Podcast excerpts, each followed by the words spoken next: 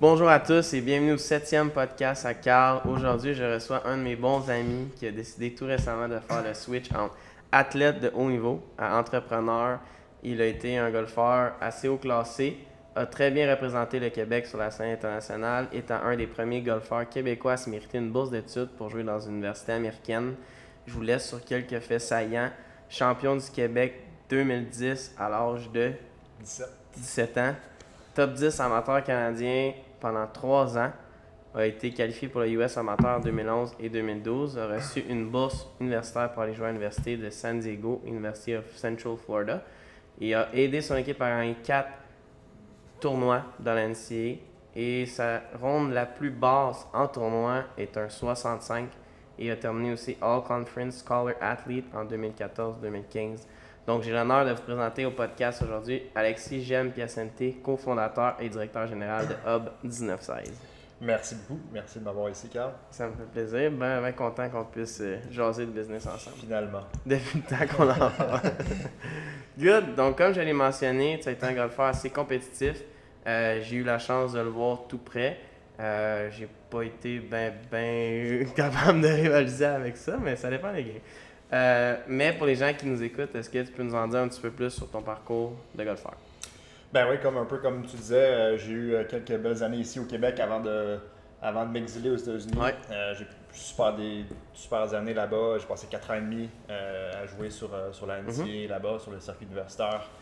Voyager énormément, rencontrer des, des, des personnes incroyables, des contacts que j'ai encore aujourd'hui, un, Ouais. un- un network que j'utilise encore à tous les jours qui est, qui est vraiment super. Mhm. Euh, J'étais à l'Université de San Diego pendant deux ans et demi, puis à UCF qui est à Orlando pendant deux ans. C'est pas des coins qui sont plates non plus. C'est des endroits plus intéressants durant l'hiver, si on veut. Ouais, exact. Euh, non, mais des, des expériences incroyables que, que j'ai vécues avec, euh, avec les équipes de golf là-bas et même en, en finissant mon bac.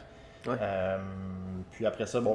J'ai, fait mes 4 ans et demi. Mhm. par la suite, ça s'est pas tout à fait fini comme je- Ouais.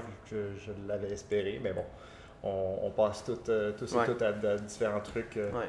euh, après nos, nos carrières. Puis pour moi, après l'université, ça a été la fin pour le golf. Euh, puis là, ben, je me suis lancé en affaires il y a quelques années. Cool.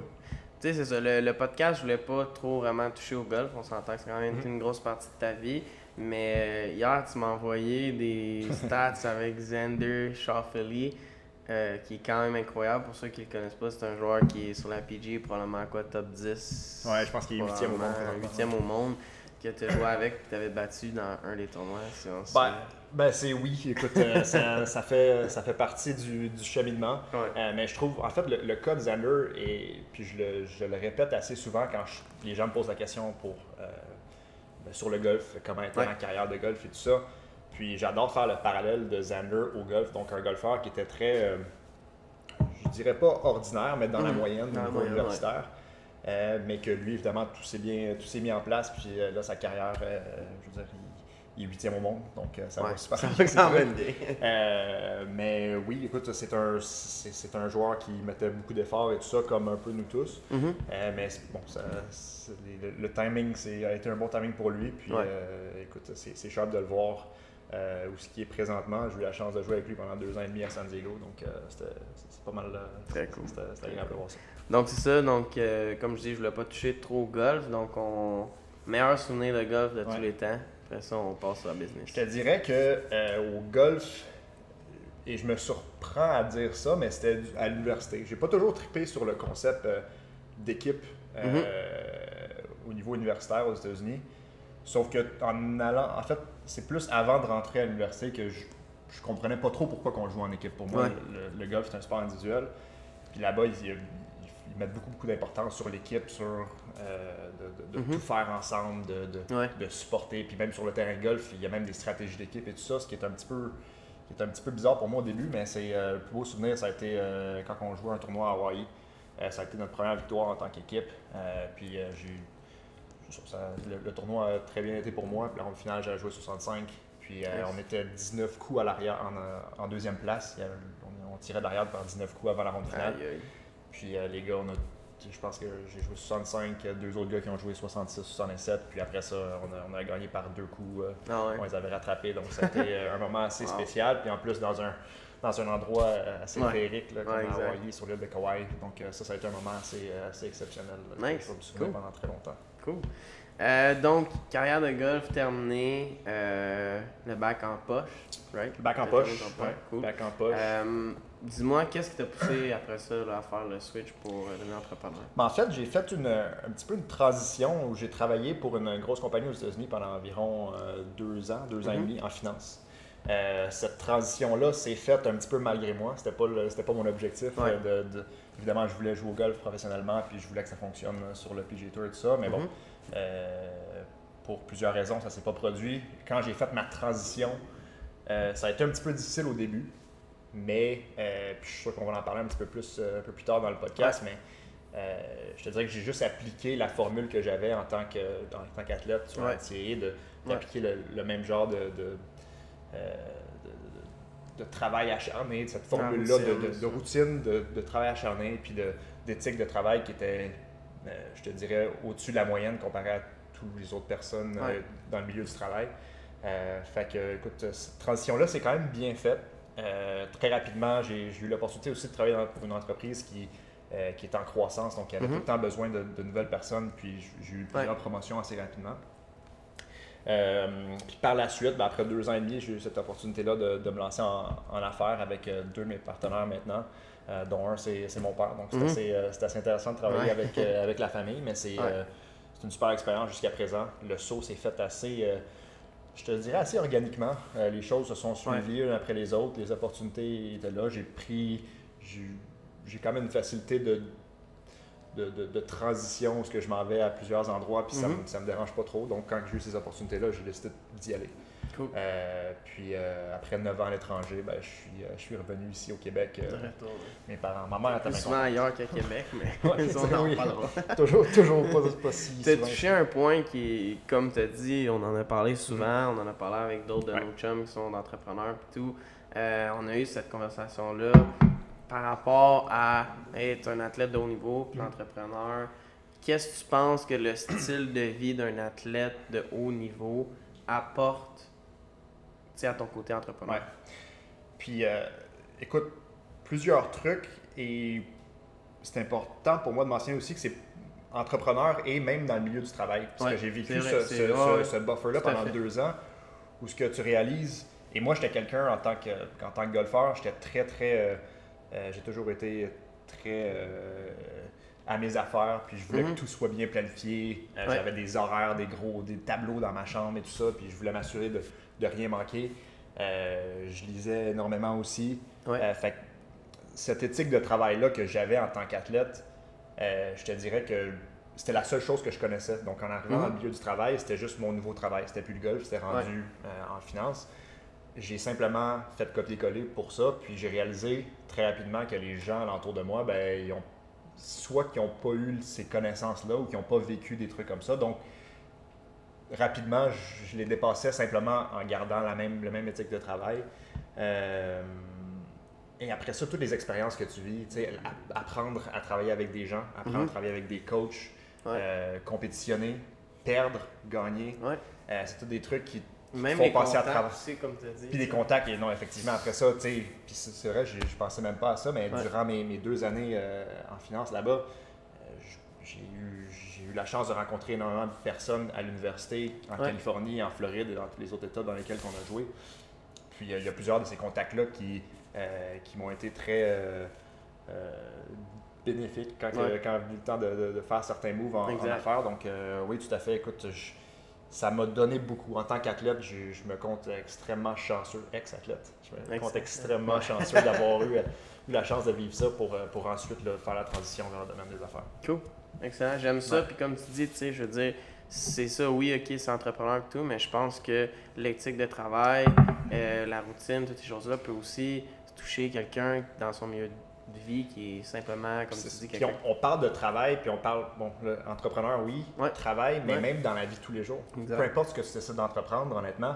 Puis c'est là que je réalise, puis j'ai souvent la conversation avec des anciens, dans- anciens athlètes Ouais. euh, qui ont comme la même réaction du fait que on est tellement formés jeunes à avoir cette, euh, euh, cette façon de vivre et cette façon de faire les choses, d'être super bien entouré et, Euh, c'est, ça, ça rend tout plus facile. Mhm. N'importe quel projet, que ce soit des projets familiaux, que ce soit Ouais. des, des projets en affaires ou même à l'école, si tu Ouais. décides de retourner à l'école ou si tu as des.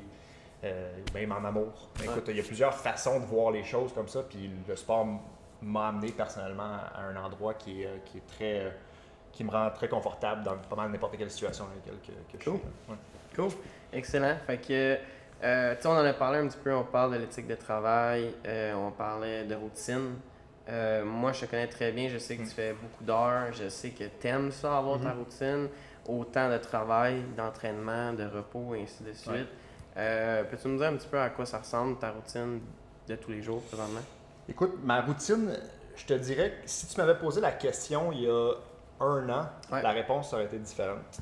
Euh, J'ai toujours été quelqu'un qui a adoré, qui adorait avoir une routine bien fixe. Ça me donnait confiance. Mhm. Euh, et ça. En fait, je tirais beaucoup de ma confiance, je la tirais de cette routine-là. Du fait que je travaillais plus fort que les autres, du fait que je regardais alentour de moi, puis je disais, bon, je suis en train de, de créer un edge sur les autres. Euh, avec. Dans le sport, c'était plus facile. Ouais. Parce qu'à chaque semaine, à chaque jour, c'était la même chose. Tu te levais le matin, ça. tu faisais tes trucs, c'était l'école, toc, Ouais. t'allais pratiquer, t'allais au gym. Puis t'avais quelqu'un qui psychologue planifiait sportif, aussi. T'avais quelqu'un qui t'aidait Ouais. dans ta planifié ça. En dans l'entrepreneuriat, c'est un petit peu plus différent. Puis, bon, avec euh, la façon dont notre, notre compagnie est structurée, j'ai beaucoup Ouais. à voyager. euh, la moitié de notre business étant au Pérou. Mhm. Donc, la routine, euh, mon opinion sur la routine a changé un petit peu. Ouais. Je suis beaucoup plus euh, malléable, si on veut, dans le sens que j'ai plus besoin d'avoir autant de, de, de, de- de routine. Euh, mais il y a certains trucs qui sont euh, cruciaux. Il faut, Ouais. faut pas que je manque ça. C'est Ouais. absolument crucial que. Il y a deux, trois trucs que je fasse dans ma journée. Puis ça, je peux les faire pas mal n'importe où. Euh, comme euh, faire mon lit. Puis c'est c'est con, mais en tant qu'entrepreneur, puis toi tu le vis, puis je suis Ouais. sûr que tu as des, super histoires de ce côté-là aussi. Il y a beaucoup de hauts, il y a beaucoup de bas. Mhm. Tu prends un petit peu tout personnel, parce que bon, c'est le, Ouais, succès de- ou le, non-succès de l'entreprise Ouais. souvent rapport à, à ta performance. Fait que c'est- c'est rock'n'roll, c'est up and down. Mais il y a certains trucs que je peux contrôler. Je commence ma journée, je fais mon lit. Mhm. Parce que c'est facile, parce que j'accomplis une tâche et je pars pas de la maison tant que c'est pas spick and span. Pour moi, c'est important parce que chez nous, c'est comme mon recueil. Quand je suis chez nous, je suis vraiment là, mais quand je suis là, euh, je suis en paix puis je suis content. Cool. j'ai- ce besoin-là. Fait que je sais très bien que si je fais, je fais ces deux trucs-là, je pars, je, je fais mon lit. Si j'ai une mauvaise journée, ça va pas bien, mais au moins je reviens mon lit est fait. Ouais, Au moins je reviens puis chez nous, c'est clean. c'est clean, puis je suis prêt à juste décompresser et relaxer. Et le troisième truc, c'est euh, c'est le gym, l'activité physique. Pour moi, Ouais. c'est. euh, j'ai À chaque jour, j'ai besoin d'une heure, une heure et demie. Puis c'est non négociable. Mhm. C'est un meeting que j'ai avec moi-même, Ouais. puis je, je- peu importe je suis où, que je sois au Pérou, que je sois à Miami, en Floride, que je sois ici au Québec, c'est non négociable. J'ai un meeting, c'est souvent après le lunch, entre une heure puis deux heures et demie. Ouais. J'existe pas. Je suis là, puis souvent j'ai cette conversation-là avec des gens, puis pour moi, c'est la salle de muscu parce que deux, je peux me un, je peux me défouler, Ouais. je peux faire du, du, du- du bike, je peux faire du, tapis roulant, whatever, je peux faire un peu de tout, mais c'est extrêmement important, puis ça coupe ma journée en deux. Fait que dès que je sors de là, je prends un petit lunch, un shake, un espresso, puis je suis reparti, puis j'ai l'impression que c'est comme le matin encore. Ouais, puis c'est juste aussi pour une question de mental health aussi. santé mentale, Ouais. là, bon, on, Ah ouais. on- on va pas aborder le sujet, là, mais c'est tellement, c'est tellement important. Fait que c'est ces trois trucs-là pour moi où ce que ma, Cool. ma, ma routine n'est plus aussi euh, rigide qu'elle l'était avant. Ouais. Puis j'adore faire le parallèle à un gars comme Brooks Koepka sur le tour, qui est vraiment pas. euh, il va un petit peu comment il feel. Fait que quand ce, ce- matin-là, ça tente, un matin, ça tente d'aller faire du bench press avant d'aller jouer au golf, il va aller faire Ouais, du bench press. Ce, mat- ce matin-là, il a envie Ouais. d'aller se faire couper les cheveux, il va se faire couper les cheveux. Puis ce que ça fait, c'est que ta confiance n'est pas non plus tout, tout le temps reliée à OK, là, si tu manques un truc, tu manques ta routine, Ouais. qu'est-ce qui arrive? Est-ce que tu es 100%. déboussolé? Est-ce que tu, tu te sens pas bien? Est-ce que. Mm. Donc, ça, j'ai remarqué ça des fois où que je, me, je me traitais mal. Puis dès que je, Par rapport à je ça, suivais ouais. pas ma routine, Ouais. j'étais là, fuck man, qu'est-ce que tu fais? T'es pas, dans, t'es pas à la bonne place, je suis pas bien, euh, t'as pas suivi ton truc. Ouais. Tandis que là, on dirait que je suis plus ouvert à, à être malléable dans cette routine-là, avec ces trois points-là. Points. ça, je trouve que c'est hyper important, puis ça fonctionne pour moi. Puis je pense que, tu sais, je, je parle de gym, il y en a que c'est c'est de la méditation, il y en a Ouais, qui yoga, c'est il y en a yoga, il y en a, ouais, exactement. Puis toi, je sais pas. Mais non, c'est intéressant, c'est vraiment intéressant. Ton côté, puis je sais que t'es comme ça, puis je sais que t'es un peu Ben, pareil, puis je sais que j'ai passé à travers ça Ouais, aussi. exact, Parce que t'es un 100%. gars de routine, mais en même temps, tu peux pas trop te fesser dedans non plus, puis il y a des imprévus parce qu'on est en affaires. C'est ça. Puis tu sais, moi, moi, honnêtement, je vais être bien franc avec toi en ce moment, je struggle vraiment beaucoup avec ça, avec la routine. Euh, on dirait que je veux faire comme trop de choses en même temps. Puis j'ai l'impression, tu sais, pour moi, le gym, là, depuis deux ans, c'est non négociable. Là. on s'entend, je l'ai remis dans ma Ouais. routine. Et ainsi de suite. Mais tu sais, il y a beaucoup de choses que j'aimerais Mhm. incorporer dans ma routine. Euh, lire le matin. Ouais. Et j'aimerais ça écrire plus le Mhm. matin. Euh, méditation. Pourquoi? Ben, honnêtement, je pense que l'affaire, c'est qu'on passe pas assez de temps pour nous-mêmes. Ouais, je pense que tu te réveilles le matin, tu pognes ton sel, puis j'ai euh, j'ai écouté ça de Jay Shetty, je sais pas si Ouais, tu suis, mais ouais. tu sais, il a dit quand tu pognes ton sel le matin, est-ce que tu accepterais que ces 100 personnes-là, ils soient dans ta salle de bain quand tu te brosses les dents dans les 15 premières minutes que tu te lèves, tu sais? Personne, tu comprends? Puis c'est ça qu'on fait à tous les jours. Fait que, honnêtement, ça, j'ai été capable de vraiment décrocher De mon téléphone le matin quand je me lève, mais j'aimerais ça être capable de pas pogner mon laptop tout de suite puis Ouais. commencer à travailler puis essayer de prendre du temps pour moi. Donc, Ouais. peut-être me ressourcer au niveau d'un livre, Ouais. euh, au niveau de la méditation, euh, au niveau d'écrire, Mhm. peu importe. là, C'est pas mal ça mes buts en ce moment. Est-ce que tu l'as déjà tu l'as essayé, j'imagine? Parce que tu as dit. Et tu trouvais quoi quand tu faisais ça?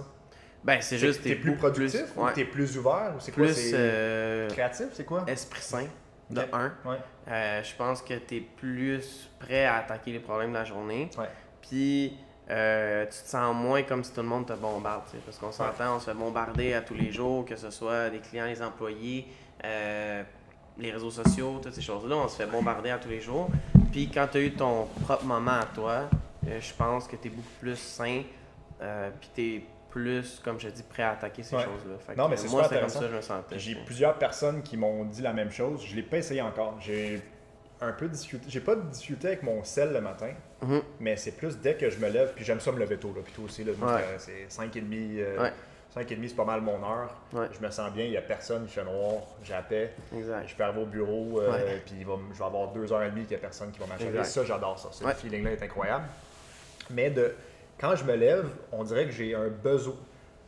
Ma, ma tête est comme je pense au travail. Mhm. Puis j'ai l'impression d'aller au gym ou de, de faire la méditation ou de Mhm. lire. Puis c'est pas vrai, je l'ai essayé. C'est comme si je, je, je suis pas bien, il faut que j'ai. Ouais. Je, je suis prête, là. I'm Ouais, je sais pas. Ça serait intéressant d'essayer. Ouais. Je. Je sais pas, comme je te Ouais. dis, moi c'était plus une question de d'esprit sain. Ouais. Puis la méditation, j'ai entendu que c'était le best en- le matin en te levant. Ouais, c'est clair. Ça a été prouvé. Mais moi j'ai trouvé moi je trouve ça tough parce que comme tu dis de un euh, mine is ready to go. Mais euh, ce que j'ai aimé un peu avant mes vacances, parce que je reviens juste de vacances, Ouais. mais avant mes vacances, j'ai Tout parlé avec mon bon chum euh, JM Veillette, que tu connais bien. Mhm. Puis, tu sais, il m'avait parlé de Medium, qui est une plateforme d'articles, de Ok. blog. Puis lui, le matin, il lit ça. Puis dans le fond, tu as un algorithme, selon les catégories puis les articles que tu termines ou que tu vas jusqu'à la fin, Ouais. les autres t'en proposent d'autres. Fait que là, j'avais commencé à lire ça le matin, euh, avant de faire quoi que ce soit, pas de courriel, rien. Je lisais là-dessus. Puis souvent, ce qui était cool, c'est que ça te donnait une idée pour quelque chose dans ta Ouais. journée. Tu sais, peu importe, aux réseaux Mhm. sociaux, business, employés, euh, personnellement, ça te donnait des nouvelles idées. Puis tu partais la journée d'un bon Mhm. pied. Fait que ça, j'avais vraiment aimé. Puis ça, je commence à, à essayer de, de Ouais. le rembarquer. Puis ça, j'adore ça. Fait que ça, c'est quelque chose que. C'est pour ça que je dis c'est pas encore dans ma routine parce que c'est pas à tous les jours, mais ça, je pense que ça peut être quelque chose d'intéressant. C'est vraiment une conversation qui m'intéresse, parce qu'il y a tellement de personnes, puis il faut que ça soit propre à toi aussi. Là. On Ouais. s'entend qu'on n'a pas tous et toutes les mêmes besoins, Non, les, les mêmes façons de, de se sentir sain dans sa tête et tout ça. Mais euh, c'est super intéressant parce que tu peux, évidemment, moi, personnellement, je temps à la recherche de comment je peux faire pour Ouais. être plus performant, comment je peux faire Ouais. pour m'améliorer et tout ça. Ça, c'est super intéressant parce qu'il y a tellement de recherches qui ont été faites là-dessus. Ouais, exact. Puis, euh, Puis on en parle de plus en plus. tu. Ben oui, dire, fait que, euh, très intéressant. Ouais, cool. Euh, écoute, on n'a pas euh, touché vraiment à ton entreprise jusqu'à maintenant. On n'a pas vraiment dit euh, ce que tu fais dans la vie, ce que vous faites, et ainsi de suite. Fait que Euh, Fais-moi ton pitch. Ouais. Qu'est-ce que vous faites? Vous un êtes pitch. qui? Ouais. Fait qu'à la base, euh, Hub 1916, qui est le nom de l'entreprise, euh, c'est une compagnie d'uniformes. Ouais. Fait des uniformes pour les hôtels, euh, les restaurants, euh, plutôt au niveau corporatif et tout ça. Très longue histoire courte. euh, je suis en affaires avec mon père, puis euh, notre euh, business financial partner, qui est un homme que je respecte beaucoup, que j'ai appris à connaître énormément dans les Mhm. dernières années. Ouais. Richard. Puis on est les trois là-dedans. Richard pas trop impliqué dans les opérations, c'est vraiment moi et mon père. Cool. Puis on fabrique des uniformes. On est basé ici à Montréal, puis on est à Lima aussi, au Pérou. Ouais. Euh, L'objectif de tout ça, c'était de contrôler littéralement chacune des étapes de la production, que ce soit du design à la prod, euh, au contrôle de qualité, la livraison et tout ça. Euh, pourquoi le Pérou? Pas mal le même fuseau horaire. Six mois de l'année, c'est la même, même fuseau horaire. Puis Ouais. euh, un autre six mois, c'est justement une Ouais. de décalage. Euh, la qualité, qualité des personnes, des, des travailleurs là-bas est, incroyable. Ah oui, tout ça. tout- je veux dire, c'est tout- la majorité de nos employés, c'est des ingénieurs textiles. Cool. Euh, ça coûte beaucoup plus cher que l'Asie ou que d'autres places, mais on sait qu'on a une qualité incroyable. Puis on- au niveau de l'espagnol aussi, c'est pas mal plus facile de faire affaire que parler euh, mandarin. tu sais. Ouais, c'est ouais. pas le genre de truc que j'apprendrais demain matin. là. Non, non, non, c'est ça. Donc, euh, Nice. on fait affaire là-bas. Euh, puis là, euh, ça ressemble pas mal à ça depuis deux ans et demi. Euh, L'entreprise a été basée là-dessus. Puis là, depuis euh, un an, euh, ben, on s'est lancé dans le sport. Ouais. Euh, L'entreprise, en gros, je te dirais depuis un an et demi, euh, on a fait un shift assez important au niveau de tous nos tissus, Mhm. euh, au niveau de, de- des tissus et conséquemment tous les, les- les produits qu'on vend. Ouais. Euh, on fait à, à base de fibres de bouteilles de plastique recyclées. Ouais. Donc, euh, comme tu sais probablement, et la majorité des, gens le, le savent déjà, l'industrie du textile, c'est une des industries les plus polluantes sur la planète. Euh, Ouais. Le polyester, ben, à la base, c'est du plastique. Ah, Donc, euh, pour faire du polyester, il faut que tu crées du nouveau plastique. C'est pas bon. Ça, on veut pas ça. Et donc, euh, là, il y a plusieurs techniques euh, dans, dans le domaine qui, qui, qui existent. Ouais. Puis nous autres, on a juste décidé que pour. On voulait se positionner là en tant qu'entreprise. Euh, Très cool. on, on veut que. On est rendu à environ 75% de, de nos produits qui sont, sont tout faits à base de bouteilles de plastique recyclées. Euh, donc, ouais, c'est pas mal. euh, c'est- ça a été un- assez challengeant. Je t'en parlais un petit peu plus en détail dans les, Ouais. dans les derniers mois. Ouais. Euh, toute euh, nouvelle situation entraîne des, des, euh, des, euh, Des des challenges et des imprévus. Mais c'est pour ça qu'on est en affaires, puis euh, Ouais. c'est ce qui rend aussi les choses très agréables. Cool. c'est le même thrill que je suis capable d'aller rechercher un petit peu comme, Ouais. comme dans le sport, ce qui est, ce qui est vraiment cher. Et donc, la compagnie de sport a parti un petit peu de ça, d'avoir eu cette opportunité-là de faire toutes nos fibres à base de bouteilles de plastique. Ouais. Euh, je me sentais quasiment mal de ne pas le faire. Des fois, les gens me posaient la question Ah ouais. pourquoi, pourquoi, tu lances là-dedans J'ai aucune expérience dans le domaine du- Ouais. du, vêtement de sport. Ouais. C'est extrêmement technique. Euh, la compétition, elle est énorme, elle est féroce, elle est partout. Euh, notre différenciateur, c'est du fait que tout est fait à base de bouteilles de plastique recyclées. Je sais pertinemment que tout le plastique que- qui est utilisé par des grosses compagnies comme Nike, Adidas, Under Armour sont tous pareils. Fait que tout le plastique qui est nouveau plastique qui est créé pour produire ces vêtements-là, c'est absolument énorme. Fait que euh, on avait cette opportunité-là, puis je me suis dit euh, pourquoi pas? On, Ouais. est, on est dans le domaine, j'ai beaucoup de contacts évidemment dans le domaine du sport. exact. On a l'équipe, on a les euh, on a l'emplacement, euh, on a les machines, on a tout déjà développé, pourquoi pas? Puis en Donc, plus, c'est une un petit peu comme ça. Puis en plus, bon, là, évidemment, quand on a, ça a parti comme ça, par la suite, ça a évolué à comment on peut faire pour, pour redonner, euh, donner l'envie aux jeunes de faire du sport. Ouais. Euh, puis là, c'est là qu'on on a commencé plusieurs euh, sous-projets dans, ouais. le, dans, le, dans, le, dans le projet euh, Du sportswear. gros, là, du sportswear. Cool. Ce qui est super intéressant puis très motivant, évidemment. Ouais. Bien hâte de voir ce que ça va nous mener. Ouais. Donc, comme tu l'as dit, euh, on s'entend le sportswear et tout, c'est pas, on s'entend, c'est une portion de votre entreprise, vous êtes beaucoup plus dans les uniformes et tout, mais Ouais. vous avez- c'est quand même un, un marché que vous voulez aller percer, c'est quelque chose que vous mettez beaucoup de temps en ce moment. Euh, c'est un domaine qui est assez compétitif. Très compétitif. Euh, Peux-tu me parler un petit peu de vos attentes à ce niveau-là, votre game plan? Ouais. Je te dirais que les, les attentes, comme tout projet, je, mon- je- je pense qu'une une règle assez euh, universelle, c'est qu'entre les 3, 4, 5 premières années, il Ouais. faut être ouvert à ce que le projet prenne des sorties différentes. Mhm. Donc, euh, ça a commencé d'une certaine façon. Euh, oui, on a une vision, je te dirais à moyen terme. Ouais. Euh, on veut tout faire en ligne. Donc, toutes nos ventes présentement sont faites en ligne. Euh, je sais que je veux me focuser sur certains sports comme le golf, le, le fitness et le tennis pour Ouais. l'instant. Euh, mais honnêtement, je laisse la porte ouverte à, à beaucoup de trucs, beaucoup de choses. Ouais. Euh, je vois très bien, tu sais, dans ce domaine-là, ça se pourrait qu'il y ait un, euh, un produit qu'on sorte. Je te dis n'importe quoi, un, un bandeau. On Ah sort un bandeau, puis raison X, Y, Z, le bandeau, tout le monde veut le bandeau. Ouais. Ben, ça se pourrait que cette entreprise-là devienne une entreprise de bandeaux. Je dis n'importe quoi. Ça peut être les casquettes. Donc, ce qu'on veut faire, c'est d'essayer de créer le plus de produits possible Ouais. euh, à l'intérieur de nos capacités. Puis comme tâter le terrain un petit peu, voir qu'est-ce qui fonctionne, qu'est-ce que les gens recherchent, qu'est-ce Ouais. que le, le- le marché il est prêt à quoi? Le marché il est prêt à recevoir quoi de êtes en notre train de tester le marché. On teste le marché pas mal. Euh, ce qui est bien là-dedans, c'est qu'on a le- comme on- les facilités, tout ça, le- Ouais. l'emplacement, on est capable de pas mal tout produire. Ouais. Euh, on est encore en mode testage, rodage. Mhm. Euh, je suis ouvert. Et honnêtement, je ne sais pas si, si j'avais enseigné comment partir une business, je n'enseignerais pas ce qu'on est en train de faire. Parce que c'est pas de textbook. Ouais. Mais avec ce qu'on a et les, les opportunités qu'on a Ouais, avec la compagnie d'uniforme, ça nous permet de faire les choses un petit peu différemment. Ouais.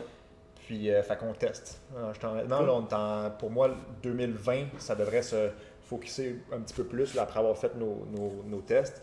Euh, le retour des gens est incroyable. Ouais. Fait que ça, c'est euh, Ben, la qualité extrêmement du motivant. produit, je pense que le monde en parle beaucoup. là. Tout le Exactement. monde qui met un chandail euh, Hub sur le dos Ouais. va en parler au niveau de la qualité.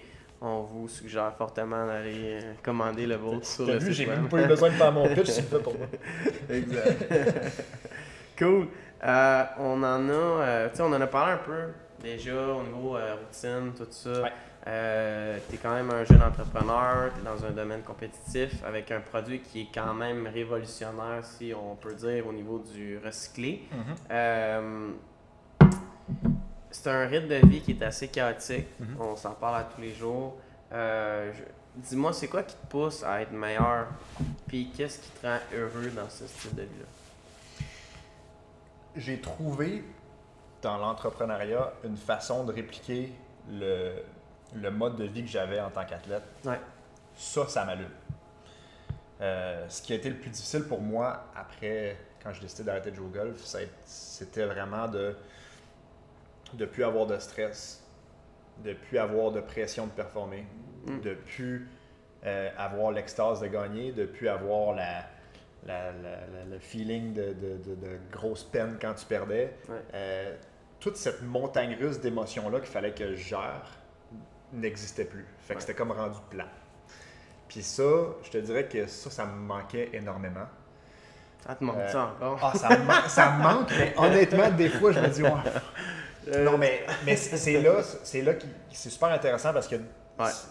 l'être humain est fait pour ne pas aimer euh, avoir de la peine, il est fait pour ne pour éviter euh, Ouais. le, le- le- le mal. Donc, euh, c'est sûr que la première réaction, c'est tout le temps Oh, j'ai-tu vraiment besoin de ça dans ma vie? Ouais. Ceci étant dit, c'est vrai. Puis ça, je suis un petit peu bizarre là-dessus, mais quand il y a des trucs qui se produisent, ou des situations euh, non idéales, Ouais. j'ai comme on dirait que ça vient me ça vient me chercher puis j'aime C'est ça. ça. J'aime j'aime vraiment ça. Cool. Euh, et donc l'entrepreneuriat pour moi ça, ça, c'est venu remplacer un petit peu le Ouais. remplacer le, le sport. Euh, j'ai le même feeling quand je me lève le matin. Euh, pour moi, je m'en vais, je m'en vais travailler, Ouais. je m'en vais jouer à quelque chose. Ouais, ouais. Euh, ça, pour moi, ça, c'est, important. Ça me rend heureux parce que c'est ce que je veux faire. Ouais. Euh, sachant très bien que c'est un, un début, on est, à la- on est à l'année numéro 3. Ouais. Je sais que faut pas que ça soit comme ça pendant 10 ans parce que on, c'est pas. Puis il va y avoir d'autres choses qui vont se produire aussi dans la vie. Ouais. Euh, je veux dire, je, je suis, euh, je suis seul, j'ai 26 ans, euh, je travaille comme un défoncé, j'adore ça, je suis Mhm. heureux. Mais je sais qu'il va y avoir autre chose qui Ouais. vont se produire dans la vie à un moment donné. Une blonde. euh, Ouais, quelque chose du genre. Quelque chose du genre. Euh, famille, whatever, plus Ouais. de stabilité et tout ça. Donc je sais que j'ai comme un investissement de temps à faire, puis c'est là. J'adore ce que je fais. Puis honnêtement, c'est tellement le. Les gens qui font. qui, qui- qui parlent de travail et qui aiment pas ça, ça me rend. Je, je trouve ça malheureux parce que c'est Ouais. tellement une grosse partie de ta vie. Ben, Puis pour moi, personnellement, souvent les gens sont pas capables de s'imaginer faire un peu ce qu'on fait en entrepreneuriat, de tout le temps travailler Mhm. tôt le matin, de se préparer autant pour juste un travail. Ça fait comme pas de sens. J'essaie de communiquer aux gens. Moi, c'est mon sport. C'est ce que, ce que j'aime faire. C'est ton hobby, c'est ta ça, passion. Ça m'habite. Puis euh, j'aime juste ça. Puis euh, je pense on suit pas mal les mêmes personnes sur les Ouais. médias sociaux et tout ça. C'est tellement important de fais ce que t'aimes. Ouais. Point final. Puis après ça, fais en sorte que ça te rapporte, par exemple. Parce il faut c'est que tu sois capable que de sois bon Et là, ce que là, c'est là aussi, que je me sens extrêmement choyé d'être capable de faire quelque chose qui Ouais. je suis capable de vivre avec ça. Puis en plus, je fais un truc qui est motivant. euh, puis je suis heureux en le faisant. Donc, Mhm. euh, Ouais, parce que je vais bandir là-dessus. J'ai lu quelque chose récemment, puis j'adore ça. Parce que tout le monde dit euh, Love what you do, you will not work one day in your life. Je sais pas quoi. là. be good at it, you're gonna love it. Mais c'est ça aussi, tu sais, comme faut quand même que tu pognes quelque chose que tu, tu vas être bon. Ouais. Puis euh, je te prends un exemple de mon partenaire Jonathan Ouais. qui disait que même s'il aime beaucoup le golf, Ouais. il pourrait pas starter demain matin puis faire de l'argent avec ça. 100%. Il- C'est lui qui l'a dit. Exactement.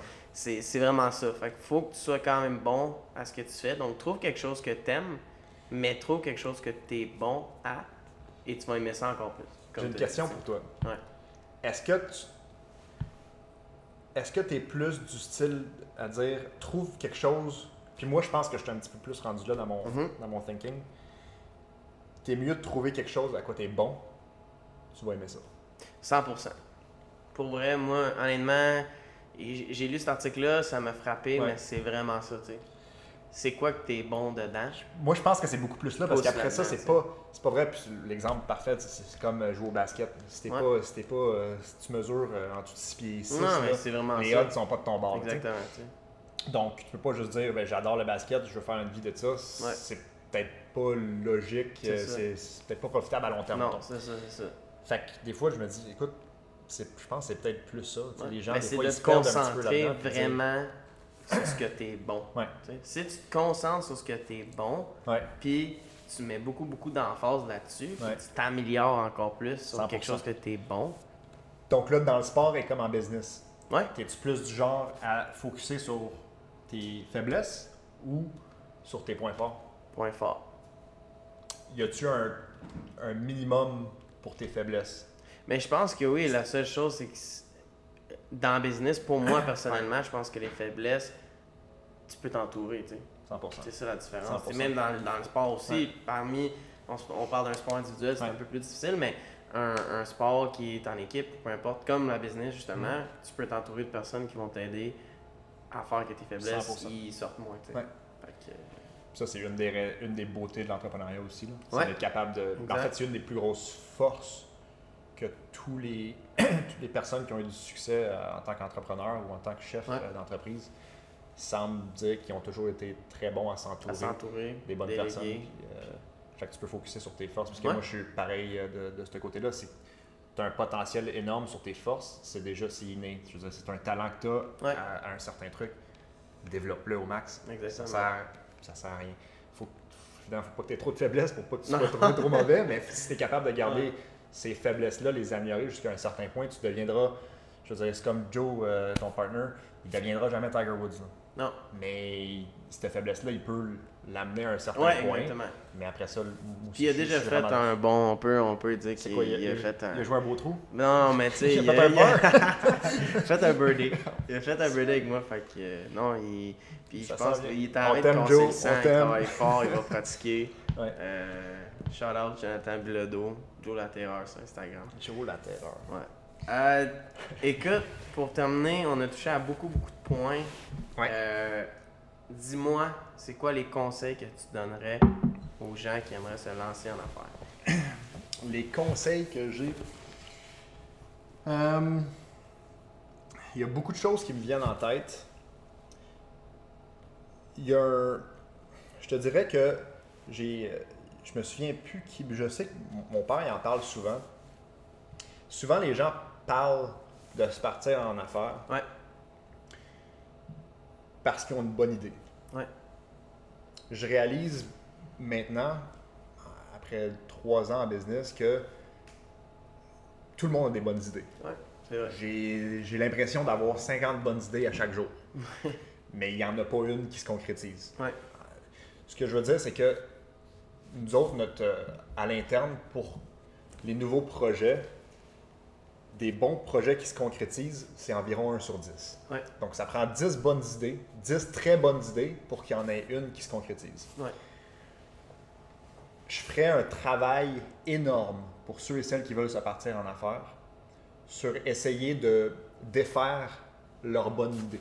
Pour s'assurer de ne pas s'embarquer dans quelque chose, pas Mhm. investir de l'argent, pas ça. investir du temps, Ouais.